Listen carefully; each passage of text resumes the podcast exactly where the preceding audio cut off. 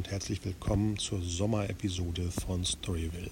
Ich befinde mich gerade in Griechenland, im mittleren Teil oben auf den Bergen, wo mein Vater herkommt und da auch ein Grundstück und ein Häuschen hat. Und sitze gerade hier bei 31 Grad und schreibe an Geschichten, an Konzepten, an Charakteren und was man so macht im Urlaub als Autor. Aber der Stefan ist gerade in Singapur und ich versuche den mal jetzt zu kontaktieren. Also Griechenland kontaktiert Singapur, um eine Storyville-Episode für euch für diesen Sommer zu gestalten. So, dann schalte ich mal rüber zu Stefan nach Singapur, glaube ich.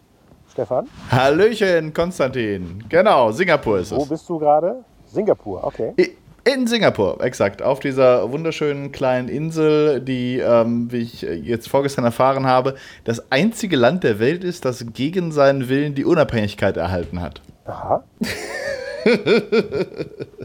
ja, ganz spannende. Und du machst genau was da? Äh, ich besuche Freunde, die seit jetzt, ich glaube, zwei Jahren hier leben und ähm, so im, im Biotech-Sektor Sektor arbeiten äh, die äh, ja, uns eingeladen hat, und, äh, ihre, ihre ganzen Freunde mal vorbeizukommen. Und das haben nur bis jetzt sehr wenige gemacht. Und da habe ich gedacht, hey, bevor die nächstes Jahr wieder zurückgehen ins kalte Deutschland, wäre das mal eine fantastische Gelegenheit, mit quasi Einheimischen ähm, die, äh, auch Asien anzugucken. Ah, ich dachte, das hat mit deinem, mit deinem Serien. Ähm dieses Ding, wo du angenommen worden bist, zu tun. Nein, nein, nein, das hat, das hat jetzt nicht mit, nichts mit dem Serial Eyes Programm zu tun. Ich versuche tatsächlich noch, bevor das Programm beginnt, äh, sozusagen meine gesamte Reiselust noch einmal aus dem System rauszupulvern. Jetzt gerade eben äh, in Asien, dann, dann noch kurz in Israel, weil danach bin ich dann die nächsten neun Monate erstmal an Berlin gebunden, weil es ah, ein Vollzeitprogramm ist. Okay, das ist auch in Berlin, okay. Genau, genau, es ist in Berlin. Wir werden zwar Reisen machen nach London und Kopenhagen und Lille, äh, aber in erster Linie ist es eben hm. quasi ein Vollzeitkurs. Ich weiß auch nicht, noch nicht allzu viel. Es, es beginnt ja erst jetzt am 2. September. Ähm, aber äh, ist schon sehr spannend. Wir haben schon eine Leseliste bekommen. Ich habe mir zwei Bücher besorgt über Showrunning. Die habe ich auch jetzt mit in den, in den Urlaub genommen. Äh, eins habe ich hier neben mir liegen: The TV Showrunners Roadmap. 21 Navig mhm. Navigational Tips for Screenwriters to Create and Sustain a Hit TV Series. Ähm, das muss ich auf jeden Fall noch durcharbeiten. Ist ein bisschen schwierig, sich zu konzentrieren in der Hitze, deswegen ähm, ist das noch quasi jungfräulich vor mir. Ähm, aber genau, es ist, äh, ähm, lässt sich auf jeden Fall schon mal sehr spannend an. Die, die, die, die Bücher, die Leseliste ist, ist äh, sehr interessant. Wir müssen außerdem, soll jeder ähm, eine TV-Serie an einem Abend vorstellen. Also es geht quasi jede Woche, stellt einer aus der, aus der Truppe äh, eine Serie vor und versucht und man hält ein kleines Referat darüber, warum er das für ein besonders äh, spannendes Produkt hält. Ähm, und jeder am besten jeder eben etwas aus seinem Land und was nicht älter ist als zwei Jahre. Und das Genre wäre dann egal? Ja, das Genre, das Genre ist egal. Ähm, deswegen habe ich auch, ich habe jetzt nichts Deutsches genommen, weil mir jetzt hier auch nichts einfiel. Die, die, die letzten großen deutschen Sachen habe ich immer noch nicht geguckt, ähm, dummerweise. Also Babylon Berlin habe ich immer noch nicht gesehen. Das Boot habe ich ebenfalls nicht gesehen. Nicht. Und sechs Tage habe ich nur den Anfang geschaut. Und deswegen habe ich dann tatsächlich zwei Sachen, zwei andere Sachen genommen, die, die mich einfach sehr beeindruckt haben. Eine schwedische Serie, nämlich Jordskott. Und äh, dann noch eine als Alternative dann eine israelische Serie, ähm, Judah. Wo findest du die? Also Sachen, sind die, laufen die irgendwo? Äh, J. Scott lief bei, bei uns auf Arte. Das ist diese schwedische Mystery-Serie, die die Arte irgendwie, glaube ich, vor zwei, drei Jahren hat, hatte die, haben die, die gesendet. Die, ich glaube, die erste Staffel ist von 2013, aber die haben jetzt 2017, komischerweise kam erst die, die zweite Staffel raus. Ähm, deswegen fällt es noch gerade in die, in die Regularien. Aber das war ein eben ganz spannendes Beispiel, war, glaube ich, auch die erste schwedische Mystery-Serie, zumindest in den letzten 30 Jahren. Okay, das ist ja witzig, weil ich befinde mich gerade auch in so einer Art Weiterbildung. Wahrscheinlich auch genauso die gleiche Zeit wie du. Ja, guck mal an. Ja, ja, ja. Über, über, bei, bei, bei, bei welcher, über, über wen oder was ist das? Die, das nennt sich, die nennt sich HSB Akademie. Mhm. Der Job nennt sich VRAR Marketing Manager. Uh. Ja, ja, ja. Aha. Ja, ja, vor ein paar Wochen schon angefangen. Das ist so ein, so ein Fernkurs. Und ich sag mal so, wir haben uns ja die letzten mittlerweile fast zwei Jahre auch in der Show hier äh, mit den Themen befasst. Ja. Und äh, die ersten, ich bin irgendwie zu schnell mit den, mit den Materialien, mit dem Durchlesen. Das kannte ich alles. Ich hoffe, da kommt irgendwas total abgedrehtes, wo ich denke, ah, das ist das Neue dabei, okay. Interessant, okay. Genau. Die wollen quasi dann, da, wird dir beigebracht, wie man die, die äh, neue Technologie von virtueller Realität und augmente, augmentierte Realität nutzen kann, um Produkte zu bewerben und Services. Genau, oh, wie, wie man eben mit Konzernen sprechen kann, wie man denen das schmackhaft machen kann, wie man denen für ihre Zielgruppen eben alles vorbereiten kann. Ähm, und wie lange geht der Kurs? Ja, auch ein halbes Jahr. Interessant. Ähm, ja, das heißt, das heißt, äh, aber es ist dann, dann eher, also, also viel Theorie dann wahrscheinlich, wenn es äh, eben Fernstudium ist. Genau, genau. Es ist sehr viel Theorie hm. und äh, es gibt viele Hausaufgaben, habe ich gesehen, die kommen noch ab äh, nächsten Monat, glaube ich, auf uns zu mit ähm, Kalkulationen und, und Marketingbeispiele zusammenstellen und, und so weiter. Da, dann halt uns da auf, auf, auf jeden Fall auch mal auf dem Laufenden, wie das. Ja, ja, wir können ja zum, zum Abschluss unserer beiden Kurse eben eine Abschlussepisode machen, wie wir das Ganze verlaufen ist. Ja, ja, wie wir das bewerten, auf jeden Fall. Also, ähm, das, das würde ich auch gerne machen, jetzt zumindest also von der ersten Woche dann. Wenn. Wenn. Ist es. Hast du. Das ist ein Geräusch im Hintergrund, was entweder klingt wie ein Kukabura oder äh, irgendjemand äh, versucht, den Lack von einem Porsche zu kratzen. Ja, ja, ja, eine Grille. Ja, die ist gerade über mir irgendwo gelandet. Die sitzt hier draußen im Garten meines Vaters und das über den ganzen äh, Trauben hat sich eine hinge. Ah, jetzt. Das ist krass, da ja, hatte ich auch gestern eine hier. Im Grad. Ja, ich hatte, ich hatte eine im, im Stadtpark gestern äh, äh, erlebt. Und das ist auch wild, weil, weil die nämlich ganz anders klingen als die europäischen. Die klingen noch heftiger. Die, und die klingen absolut künstlich. Aber oh. auch dieses, was jetzt passiert, denn dieses gesteigerte, das ist ein bisschen wie so, wie so, ein, wie so ein Feueralarm klingen die ähm, asiatischen Grillen. Aha. Kannst du mal eine aufnehmen? Ja, ich habe tatsächlich hab ein Video gemacht mit, mit, mit einer. Kann ich dir mal äh, zuschicken. In der Sprache-App. Ja. Und ich habe Frösche aufgenommen äh, gestern, ah, ja, weil die auch so ein genau. Konzert im Botanischen Garten dann hinterlassen haben. Das war auch sehr, sehr spannend. Aber deswegen ist auch, deswegen sind, sind äh, auch diese, diese, Fernreisen sind äh, eben gerade für Autoren, glaube ich, auch, auch ähm, sehr sinnvoll. Also hier ist es jetzt äh, interessant. Ich muss zugeben, also du warst noch nicht in Singapur, oder? Nee, also komplett im asiatischen Raum noch gar nicht. Ich habe gerade bei bei so einem Wettbewerb mitgemacht mit dieser, wie nennt sich das, diese ähm, asiatisch-Berliner Brücke, diese, dieser Wettbewerb, diese Förderung. Mhm. Ja. Ähm, wer weiß, falls es weitergeht, äh, muss ich dahin. Das finde ich sehr spannend. Also möchte ich dahin. Ja. Ist auf jeden Fall auch, ähm, weil es ist in der Tat, also die Unterschiede sind halt doch eklatant äh, zu, zu europäischen Städten gerade in Singapur, weil es eben eine Insel ist, wo nur begrenzter Platz besteht, besteht eigentlich diese Stadt im Grunde genommen nur aus Hochhäusern. Plattenbauten, könnte man, könnte man sagen. Also ich habe mich, okay. äh, ich kam mir 4 Uhr morgens an und, und äh, gerade als die Sonne auch dann aufging, habe ich mich sehr äh, wow. erinnert gefühlt an Judge Dredd. Also an hier Mega City One. also, also kann man sich gar nicht wie Manhattan vorstellen. Also nicht so eine Insel mit hohen Gebäuden wie Manhattan, sondern noch schräge. Ja, ja, weil auch dazwischen sind so Gebäude von niedrigerer Höhe, auch immer noch Hochhäuser, aber immer so, so, so, so einzelne. Und äh, echt, die echten Villenviertel erkennt man eben daran, dass sie nicht mehr als drei Stockwerke haben. Und äh, gerade deswegen ist es, ist es finde find ich es eben sehr spannend in einem anderen. Und das ist tatsächlich so ein bisschen es ist eine ganz andere Art zu leben und das, das ähm, wirft dann nämlich auch interessante Fragen auf, äh, wie zum Beispiel eine Utopie oder eine Dystopie aussehen könnte. Weil ähm, auf der einen Seite ist das hier, sind diese Plattenbauten sind fantastisch sauber und luxuriös und richtig gut in Schuss. Also das absolute Gegenteil von, von allem, was man eben mit Plattenbau in Deutschland verbindet. Ja. Mhm.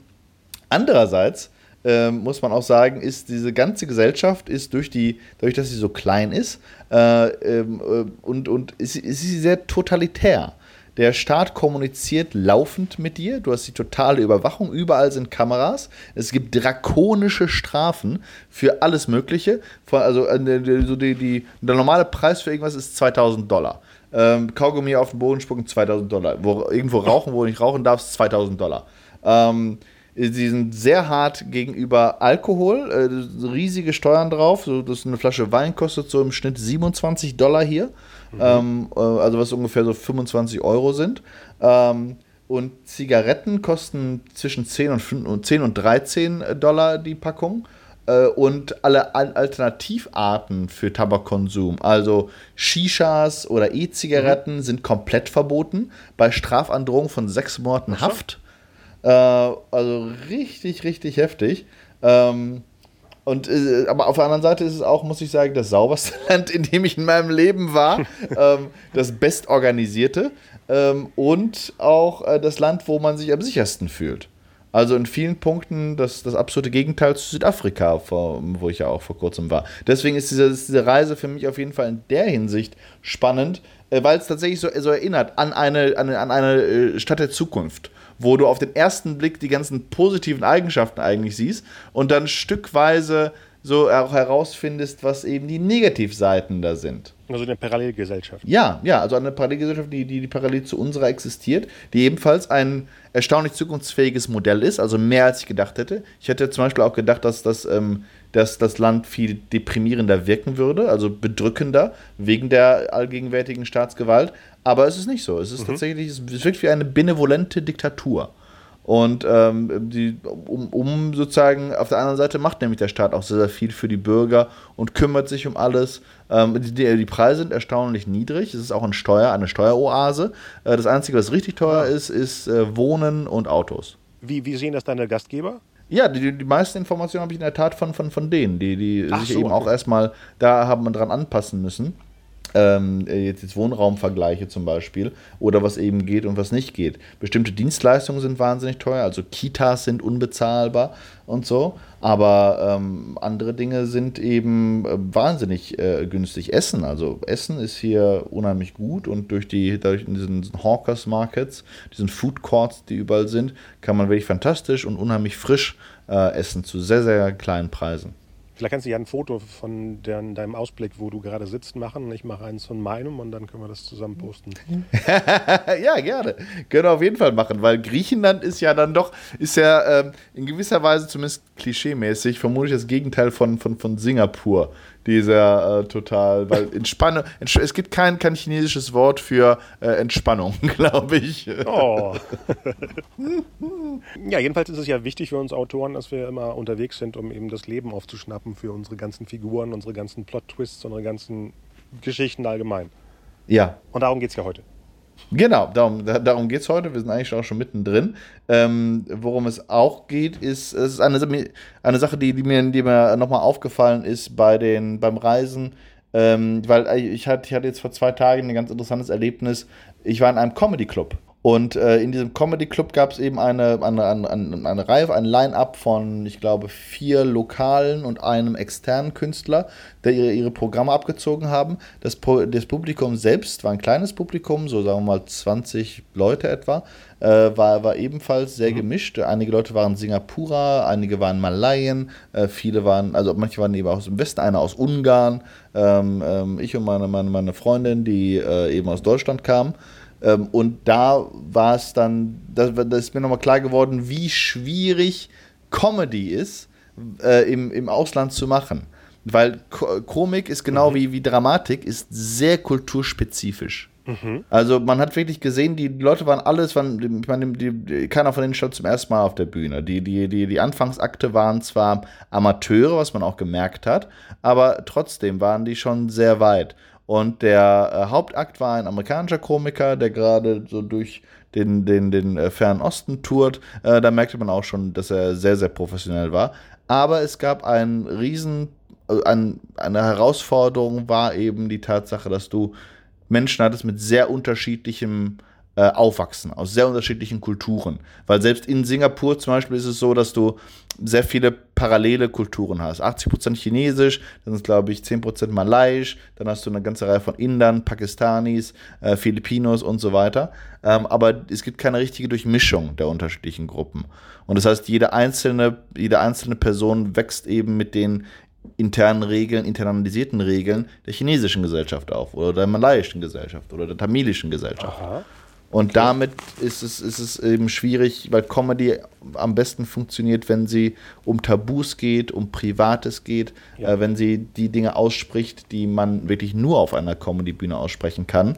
Und wenn das aber bei jedem Einzelnen unterschiedlich ist, dann, dann gibt es diesen, äh, dann gibt es diesen gemeinsamen Nenner nicht. Weil natürlich alles, was für an jede Grenzüberschreitung, die für einen ähm, Pakistani äh, absolut skandalös wäre, ist selbstverständlich für, für, für einen Europäer kein Achselzucken wert. Ähm, äh, und, und, umgekehrt auch so. Dinge, die, die bei uns immer noch mit, mit Tabus belegt sind, sind möglicherweise in der philippinischen Gesellschaft vollkommen normal. Ähm, mhm. Und da, das, das merkte man, dass, das, das, das äh, erstaunlich viele Witze entweder ins Leere gingen oder aber äh, definitiv nicht, nicht die Anzahl von Lachern ähm, bekommen haben, die sie eigentlich ähm, hätten, hätten erreichen müssen. Äh, und das fand ich sehr faszinierend. Merkte man denn so, was am besten funktioniert hat oder welche Gruppe am ehesten gerade bei welchem Thema dabei war mit, mit äh, Verstehen und Lachen? Äh, ja, ähm, am besten haben eigentlich die Sachen äh, funktioniert, die in der Tat auf einer vollkommen allgemeinen äh, Ebene waren, wo es äh, auf einer persönlichen Ebene auch, wo man viel Empathie empfinden konnte mhm. mit den, äh, mit den, mit den, mit den ähm, Darst nicht Darstellern, mit den Komikern, ähm, und eben allgemeinverständlich waren. Dating zum Beispiel oder Beziehungen, weil das ist etwas, was eigentlich immer ein relativ gemeinsamer Nenner ist. Was auch ganz gut funktioniert war, war, war ein Teil des, des, Sets des Amerikaners, einfach deswegen, weil die amerikanische Kultur über die Filmkultur so bekannt ist für jeden. Und so wusste man, wenn man, wenn man drei, vier Highschool-Filme gesehen hat, dann konnte man auch der, seiner Geschichte über seine Highschool-Zeit ganz gut folgen. Ähm, seine Trump-Parodie war, war auch ganz gut. Ne, das ist, das, da hatte man dann einen gemeinsamen Nenner in der Tat. Aber äh, ja, das, das, das war. Äh, ich konnte jetzt nicht sagen, was davon so richtig gut gezündet hat.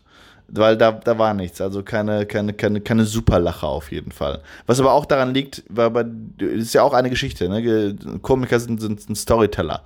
Und wenn du nur einmal einen Witz nach dem anderen raus, raus, raushaust und äh, es ist aber keine Verbindung dazwischen, das macht keiner. Es wird auch ermüdend werden nach einer Weile. Die meisten sind schon Geschichtenerzähler, die versuchen, die Spannung aufzubauen, über, von Lacher zu Lacher zu Lacher, bis sie dann beim größten, mit dem größten Lacher rausgehen. Äh, und das ist aber eben schwierig, wenn, wenn, wenn zwischendurch die Lacher abbrechen. Interessanterweise, das hat mich aber nochmal drauf gebracht, warum äh, nämlich, das ist einer der Gründe, warum Comedy so schlecht verkäuflich ist in andere Länder, weil es eben sehr ja, ja. kulturspezifisch ist. Ähm, oder, äh, warum aber erstaunlicherweise Horror und Science Fiction sehr gut laufen. Äh, Action genauso, Fantasy ebenfalls. Ähm, dass das, äh, da, weil, weil das eine, eine andere Art von Sprache ist, die in der Tat überall verstanden wird. Weil es noch tiefer ist, noch früher eher mit den diesen limbischen, äh, mit dem limbischen System zu tun hat, mit den Fluchtinstinkten, mit den Kampfinstinkten, mit, mit, mit, mit diesen ganz alten Urängsten, die uns äh, seit tausenden von Jahren am Leben halten. Und äh, deswegen muss ich sagen, also ich habe ich hab, ähm, nicht viele äh, ähm, äh, thailändische Komödien gesehen äh, oder Dramen, aber jede Menge Horrorfilme. Und die sind erstaunlich gut. Also muss ich sagen. Äh, Südkorea genauso. Also ich, ich habe da, also Drama könnte ich wahrscheinlich nicht so richtig nachvollziehen. Natürlich auch jetzt kein, kein großes Interesse dran. Mhm. Äh, aber Memories of Murder zum Beispiel war einer meiner ersten Filme. Das war absolut äh, äh, fantastisch. Ein richtig guter Psychothriller. Wie ist denn insgesamt die Kinolandschaft oder äh, ist das alles eher Streaming oder was hast du mitbekommen bis jetzt von der? Ich habe da, da, da habe ich leider noch nicht viel in investigieren können. Morgen treffe ich einen ähm, singapurischen Autor und Regisseur, der mir da ein bisschen mehr Einblick auf jeden Fall geben wird. Äh, so wie ich verstanden habe, es gibt, es gibt wohl auch heimische Filmproduktionen, aber eher in sehr geringem Maße. Das Fernsehen habe ich noch nicht auschecken können, weil meine Freunde hier keinen Fernseher besitzen. Und wie ich höre, werden die wohl auch sehr, sehr stark vom Ausland besorg, äh, versorgt. Also hauptsächlich chinesische Produkte, chinesische Filme. Auch große Blockbuster, teilweise Sachen, mhm. von denen wir hier noch, noch äh, bei uns eben nicht, gar nicht hören. Aber äh, da kommt eben eine Menge drüber. Was interessanterweise auch so eine Art von Kulturkampf ist, weil, wie gesagt, Singapur 80% ethnisch chinesisch. Die versuchen aber um jeden Preis eine, eine eigene Identität aufzubauen. Also die Regierung tut das weswegen sie versuchen auch äh, eben Englisch als Verkehrssprache durchzusetzen. Offiziell ist es die Verkehrssprache, aber natürlich, wenn du 80% Chinesen hast, die reden untereinander eher Chinesisch. Es hat eine ganze Weile gedauert, bis ich mein erstes Singlish hier gehört habe, also Singaporean English.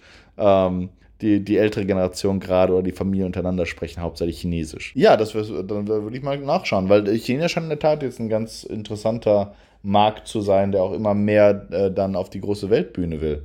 Ich habe ja auch den, den, Kumpel aus Irland, der für die eine, eine Fantasy-Serie schreibt und so. Und hier Axel Ricke hatte ja schon vor zwei Jahren gesagt, dass man auf jeden Fall da die Augen aufhalten muss, weil die Chinesen wollen massiv expandieren und suchen westliches Talent auch. Ja, ähm, im VR-Bereich ja auch. Ne? Die haben ja so viele Arenas und, und Experiences da, dass sie Material brauchen, durchgehen. Also man kann mal gar nicht vergleichen, was äh, da abgeht im Vergleich zu, ich sag mal, Europa. Also das heißt, da ist wirklich ein veritables Marktsystem, weil bei uns sind die Zahlen ja einfach noch nicht so da, ne, für VR. Nee, da ist es, äh, es wird, ich lese jede Woche, dass ein neues Center aufgemacht hat. Ja, da wollte ich nämlich auch noch mal gucken. Da habe ich bis auch noch nichts entdeckt. Also Singapur ist halt nicht wie Südkorea. Es, es gibt jetzt keine so, man hat nicht das Gefühl, dass eine, eine spielebegeisterte äh, Gesellschaft wäre, mhm. außer Handyspielen. Also weil, weil sehr viel Zeit immer in den, den Bahnen verbracht wird, sieht ja. man unheimlich viele Leute an ihren Handys rumspielen. Ja, dann muss ja aber das äh, Netz gut sein, weil ähm, in London sehe ich auch die Leute immer an ihren Handys rumspielen, aber da unten in der Underground ist ja nichts an, an Netz. Ist nichts? Okay. Ja, das ist natürlich dann Mist. Das dürfte eigentlich nicht sein. Ja. Aber es ist auch ziemlich tief. Ah. Ich weiß jetzt nicht, wie die S-Bahnen in, in Singapur sind, aber in London ist es ja sehr, sehr, sehr tief. In es sind eigentlich fast alles Hochbahnen. Also da, da ist tatsächlich so, okay, gar kein okay. Problem. Ja, ja, ja. Und die bei, bei den Bussen ebenfalls. Und viele Busse ebenfalls, also mit den Linien. Es gibt die, die ich würde sagen, 80 Prozent der Strecke ist schon irgendwie Hochbahn. Ich war ja, wann war das? Vor drei Wochen in London. Habe ich das erwähnt oder hast du das gesehen mit dem Secret Cinema? Kennst du Secret Cinema? Ähm, nein, was ist das? Das ist so ein immer, immersives äh, Filmgucken sozusagen. Also diesmal. Immersives Filmgucken? Ja, also nicht nur Filmgucken, weil das, das Filmgucken ist am Schluss des Ganzen. Das war eine ganze, ein ganzer Abend. Also ich habe das Gefühl, es waren drei, vier Stunden vorher plus der Film.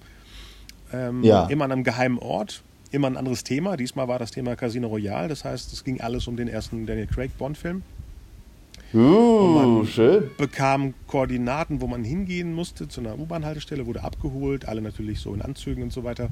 Leider gibt es drin überhaupt keine Film- und Fotomöglichkeiten, also kann ich nichts zeigen. Ähm, aber dafür bleibt ja. auch auf ewig äh, in, in einem.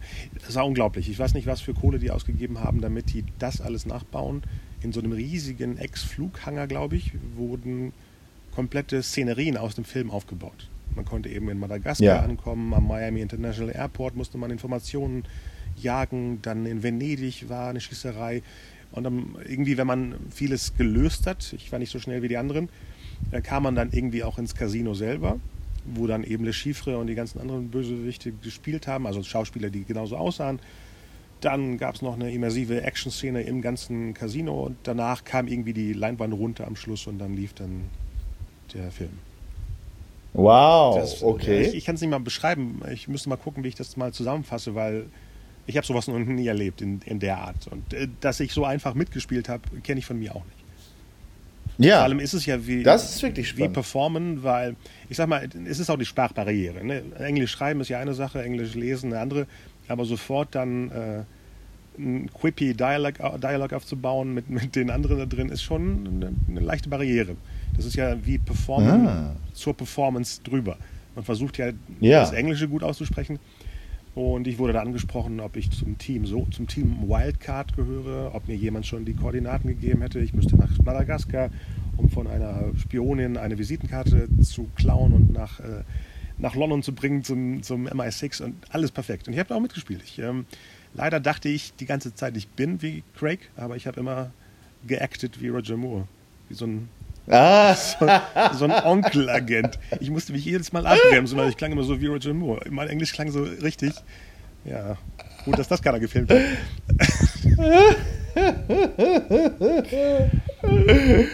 wo, wo, wo weißt du, dass du dann klangst wie Roger Moore? Hat dir das dann äh, deine Frau gesagt? Nein, oder ich, wer? Ich, da. ich habe selber rausgehört. Ich musste mich bremsen. Weißt du, wenn du so ein, so ein, so ein, so ein Drall hast, falsch, äh, wie, wie ein, äh, sie, äh, dieses, die, die, Betonung war eher Roger Moore als irgendein anderer Wort. ich weiß auch nicht, wo Ist das okay. herkam. Ja, vielleicht ist, es, ist, ist das, was du in deinem tiefsten Innen bist, der Inneren bist, Nein, nein, Konstantin. nein, nein, nein. Du bist im tiefsten. Innen Roger Moore. Für viele ist er der beste Bond. Er war auf jeden Fall der, der, der humorvollste. Es ist auch der erste, den ich gesehen habe. Also vielleicht liegt's Siehst du. Ne? Ich war Da- erst in Octopussy und in 83 im Kino und danach habe ich erst gesehen, dass noch ein anderer Onkel im Fernsehen den spielt. Und dann lief eben Diskus aus Moskau im, im, in der ART. Und ich dachte, was ist das denn jetzt hier? Immerhin warst du nicht Timothy Dalton. Ja, ich finde ihn aber super. Also, das war mein, mein echter, wenn man selber eben Teenie ist und Dalton war der aktive Bond zu der Zeit, genau. ja, ja, ja, ja. Äh, aber dann erzähl mal, wie viel, wie, wie, wie, viel hat das gekostet, dir, die, die ganze Veranstaltung? Der, der Eintrittspreis 55 Pfund. 55 Pfund nur. Genau. Für das, was die da aufgefahren haben. Ich, klar, die haben auch die ganze Zeit natürlich Getränke verkauft, Essen, alles immer so thematisch. Ne? Ja. Da immer diese Gaskarte, gab es Mhm. die Sachen in der Art. Und, und es wirkte so, als ob du auf so einem großen Marktplatz bist, wo eben Leute parkourmäßig, parkourmäßig durch den Raum gesprungen sind. Und Ja. man konnte, man hatte fiktives Geld bekommen am Anfang, um äh, eben zu wetten auf die Kämpfer. Das war so eine, Ja. Äh, in so einem Sandkasten gab es so eine Prügelei zwischen den Parcours-Künstlern da und überall gab es was zu essen. Ich glaube, die haben an dem Abend Mm. so viel Kohle gemacht. Ich habe noch nie gesehen, wie Leute so viel getrunken und ge gegessen haben. Mhm, Also das mhm. muss sich rentieren. Ich hatte vor fünf Jahren war ich ja schon mal da, da war Back to the Future das Thema, da hatten sie ganz Hill Valley aufgebaut und alles in, in 50er Jahren. Ja. Und es war draußen. Mm. Mit der Rathausuhr, Mhm. mit allem. Und Doc Brown war da und ähm, Milkshakes und dieses Ganze wurde aufgebaut. War natürlich Ja. super Wetter an dem Tag. Man kann auch Pech haben. Mhm. Und die machen das über so drei, vier Monate, kann man das dann besuchen. Ja, das ist sehr interessant. Also da- das ist eine von den Sachen, die, die, wo, wo, die, wo die Briten einfach ähm, spannende Dinge immer wieder machen. Auch dieses äh, immersives Theater, es, es, es geht ja ebenfalls so in diese Richtung.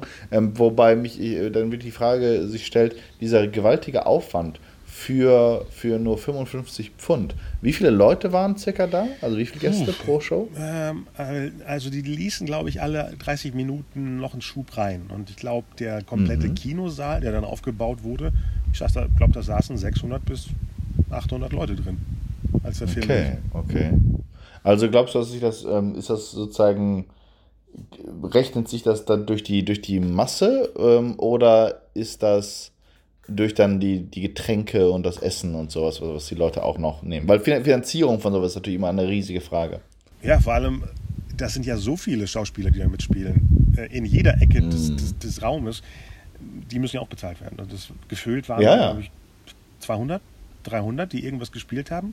Äh, Leute, die auch Security gespielt haben und einfach nur äh, auf Türen aufgepasst haben, damit du nicht aus dem, aus dem Lager rausfällst und dann denkst, oh, hier ist Ja. gar nicht mehr Madagaskar.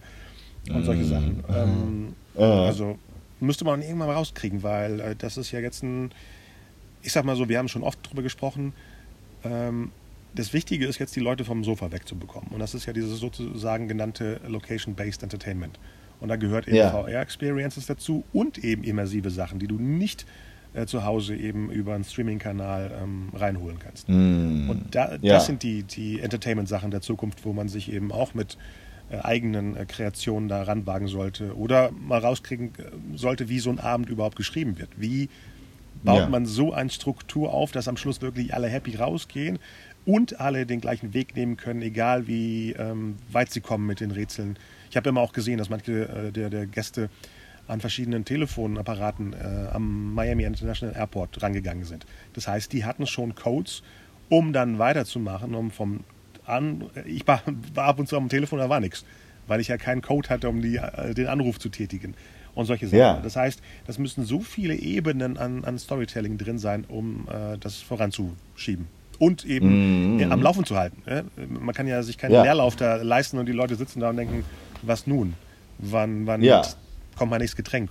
Ganz genau, du musst auf jeden Fall genug ähm, äh, zu tun, äh, genug Leuten etwas zu tun geben, dass Ja. es äh, irgendwie interessant ist. Hattest du dann, wenn du keinen Code hattest, gab es irgendetwas, mit dem sie dich dann aktiv in das Spiel mit einbezogen haben? Äh, ja, ich bin in Venedig gelandet, wo dann eben diese Schießerei war, wo alle dann auf dem Booten mussten.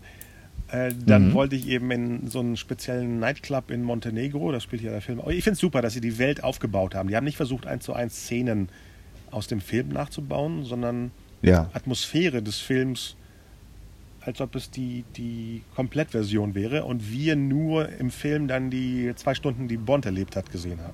Genau. Ja, ja, genau. ja. Als ob es sein, sein Zusammenschnitt wäre und der Rest wäre das von uns äh, Gästen da. Uh, so habe ich es noch gar nicht gesehen. Mm. Das ist schon interessant. Ich meine, das ist, äh, lohnt sich eigentlich auch äh, sehr. Also, ich meine, Bond ist in der Tat eine, eine, sehr gute Franchise, weil sie natürlich auf der, auf der ersten Ebene in der Tat in der Realität fußt und dann in der zweiten aber da natürlich sehr weit drüber geht. Ähm, ich überlege gerade, was, was, wäre eine, was wäre eine deutsche Marke, die man da nehmen könnte?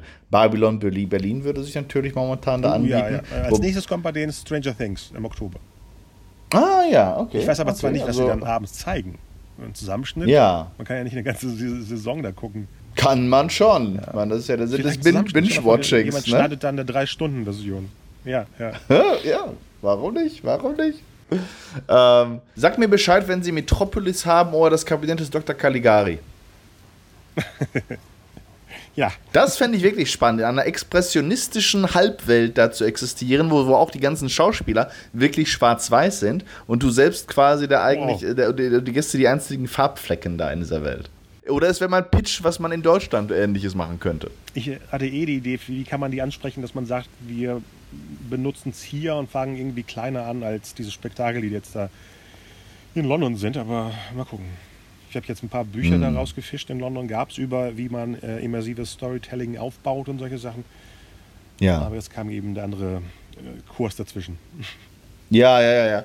Und das ist, wie gesagt, auch, also mich, mich, mich, mich ähm, interessiert bei solchen Sachen auch immer mehr die Frage, eben, wie ist das Ganze finanziert?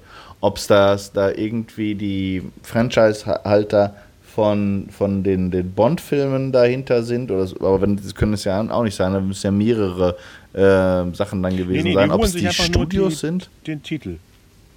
Nee, nee, ja, aber dafür müssen sie dann auch nochmal zahlen. Ähm, bei Back to the Future war, ähm, zum Beispiel, ich bin ja Facebook befreundet mit der Frau von Robert Zemeckis. Und die mhm. hat das geliked und er hat selber wohl gesehen und dachte, wow, was ist das? Also das machen andere Leute mit Lizenzen, mehr nicht. Das hat nichts mit Studios oder Produktionsfirmen zu tun man holt sich die, die Erlaubnis, dass man den Film benutzt. Genau, aber die meisten Sachen sind ja wieder lizenzbasiert und wenn du die Sachen wirtschaftlich verwendest, dann musst du für die Lizenzen zahlen. Und das genau, würde dann genau. eben bedeuten, weil das ist für mich die Frage, also was ist der, der, der finanzielle Hintergrund davon? Wenn du jetzt zum Beispiel, sagen wir mal, du, du bist die Pinewood Studios und versuchst eben äh, in Zeiten, wo du keine großen Produktionen hast, ah, die ja. Dinge, die, die, du die schon besitzt, äh, zweit zu verwenden. Ist das dahinter? Oder ist es ein, eine Art von Werberummel? Ähm, wenn jetzt tatsächlich der nächste Bond rauskommt, machst du, machst du, ziehst du das auf, um nochmal die Werbetrommel zu rühren? Ist aber anscheinend auch nicht der Fall äh, ist es eine, ich weiß es nicht, ist es, ist es irgendwie über, über äh, eine, ist es eine staatliche Kulturförderung? Weil, ähm, wo, was, was ist der, der, der, der, weil wenn es staatlich ist, dann ist den Leuten eh egal, ob sie jetzt viel Geld machen oder wenig. Äh, oder ist es tatsächlich ein, ein, ein, ein rein wirtschaftliches Unternehmen, äh, das, was dann bedeuten würde, dass man mit diesem Konzept aber auch wirklich Kohle machen kann, ne? wenn das mhm. jetzt schon die dritte oder vierte Show ist. Ja, ja, das ist eher wie so ein Event-Management. Und das ist echt interessant. Also da, ähm, da muss schick mir auch nochmal die, die, die, äh, ja, stell mal auf die, auf die Homepage, äh, auf die, auf die Facebook-Seite einen Link zu diesem Secret Cinema, äh, dass wir uns das alle mal mhm, da angucken können. Weil ich finde es super, wenn wir das auch in, in Deutschland hätten, entweder in, in Köln oder Berlin oder, oder München. Ähm, das ist äh, wirklich mal was Aufregendes. Ich habe ich hab, ich hab die Nase voll von irgendwie Hamlet mit nur Nackedeien, aber Sonnendingen, also durch einen James Bond-Welt äh, zu, zu marschieren. Ja, Dafür ja. würde ich auch tatsächlich ins, ins Nationaltheater gehen. Ja, und das ist zu klein, glaube ich, für das, was die aufgebaut haben. Da war es schon irgendwas, ähm, den alten Berliner Bahn, äh, Flughafen oder sowas. Wow, das war auch nicht schlecht. Also sowas, ja, warum nicht? Ich meine, in Tempelhof, wir haben ja doch eine ganze Reihe von, von äh, brachliegenden äh, Gegenden, äh, die man für so etwas gut benutzen ja. könnte. Ja, ja. Berlin wäre perfekt mhm. dafür. Und ich hatte mal gelesen, dass die das mit Berlin vorhaben, aber danach nichts mehr gehört. Vielleicht ist es in der Mache. Ja. Wer weiß. Ja, ja, oder, oder, ja. oder die, die, die Berliner Verwaltung hat wieder gesagt, nee, wie, wie, wie die so häufig machen. Nein. Ist wirklich ist kein, kein, kein, kein Motor der Innovation, leider. Wir sind nur arm, aber sexy. ja, und äh, hier ähm, abschließend zu heute wollte ich sagen, wir sind noch klein. Äh, an unsere Leser, macht uns bitte ein bisschen größer. Wir haben versucht, ich habe versucht über ähm, unseren Podcast die Oculus Quest gesponsert zu bekommen. Ah. Zu klein. War die Antwort. Mist, okay, dann müsst. Okay, das heißt also, es ist ein, ein Aufruf von allen Menschen da draußen. Der kleine Konstantin braucht eure Hilfe. Er wünscht sich nee, so nee, sehr eine. Ey, ey. er wünscht sich so okay, sehr okay, eine Oculus ja, zum Geburtstag. Bitte teilt das mit allen euren Freunden, damit er wieder lachen kann. Ja. Wir müssen, wir müssen mal mit Clickbait arbeiten, das habe ich dir gesagt. Ja, ja.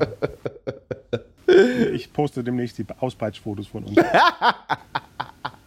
Okay. Aber hinter einer Paywall, bitte. Natürlich. Auch mit kleinen Sachen Geld machen, ja. Ja, ja, wir müssen es einfach wieder, wieder regelmäßig wieder aufziehen. Äh, und fürs nächste Mal, das habe ich mir jetzt schon vorgenommen, möchte ich gerne über zwei Serien sprechen, die ähm, mich auf, äh, beide auf, auf eine unterschiedliche Art und Weise sehr beeindruckt, beeindruckt haben, nämlich Chernobyl und äh, When They See Us. Ähm, beide Serien. Ist bei Netflix, ne? Ähm, bei, ja, genau. Die zweite ist bei, bei Netflix. Äh, die erste war, glaube ich, bei HBO. Ähm, und ja, genau, beide genau, Serien, ja. die sehr, sehr gehypt worden sind, auch in, in, in den medialen Netzwerken. Ähm, und äh, die aber, ich war von, von Chernobyl war wirklich wahnsinnig begeistert. Und ähm, das, obwohl ich äh, Geschichten, die auf wahren Ereignissen basieren, eigentlich überhaupt nicht leiden kann. Ähm, äh, die andere, hier When They See Us, äh, hat mich wahnsinnig enttäuscht. Da bin ich tatsächlich auch nur, ich habe nur zwei Folgen gesehen. Ich muss den Rest natürlich noch gucken, aber ich ähm, befürchte, dass es nicht besser werden kann tatsächlich. Äh, aber deswegen ist es krass, also so mit, dem, so mit der Art, wie, wie Chernobyl mich schon in der ersten Folge von den Socken gehauen hat, wortwörtlich, hat mich einfach When They See Us äh, ähm, unglaublich gelangweilt. Und äh, deswegen, ich glaube, das, das sind zwei Ereignisse, die zwei Ver äh, Verfilmungen, die, die Geschichten, die auf realen Ereignissen basieren, in gewisser Weise verfremdet natürlich. Und ich glaube, das ist ein sehr äh, gutes Beispiel, um ähm, äh, sich dieses das Prinzip äh, anzugucken und möglicherweise, es wird mir gefallen, ähm, auch in ein heftiges Streitgespräch zu kommen, weil es viele Leute gibt, die When They See Us total toll finden. Deswegen guckst du, guck, guck, du es dir auf jeden Fall an und ich hoffe, dass, dass, dass es dir ja. gefällt und dass du Tschernobyl hast. Tschernobyl hatte ich schon angefangen, da muss ich noch weiter gucken, genau. Also, dieses Duell kommt auf jeden Fall beim, beim, nächsten Mal dran. Ich wünsche dir auf jeden Fall noch eine wunderschöne Zeit in Griechenland. Ähm, die Hitze ist wahrscheinlich nicht ganz so schlimm wie hier, aber das Essen ist mindestens genauso gut. Bestimmt. Und ich, ich hoffe dann, dass wir sehr, sehr bald, ähm, vielleicht schon irgendwie übernächste Woche oder so etwas, die nächste Folge aufnehmen können. Genau. Und ich wünsche dir auch noch viel Spaß in Singapur und es, es, kann sogar sein, dass ich im September irgendwie kurz in Berlin bin, dann können wir uns vielleicht mal treffen. Oh, das wäre großartig, das würde mich wirklich freuen. Ja. Alles klar, mach das, Konstantin. Noch ja. schöne Zeit, schönen ja, Urlaub und, und äh, viel Erfolg. Gleichfalls, gleichfalls. Ciao, ciao. ciao. Kalli nicht da.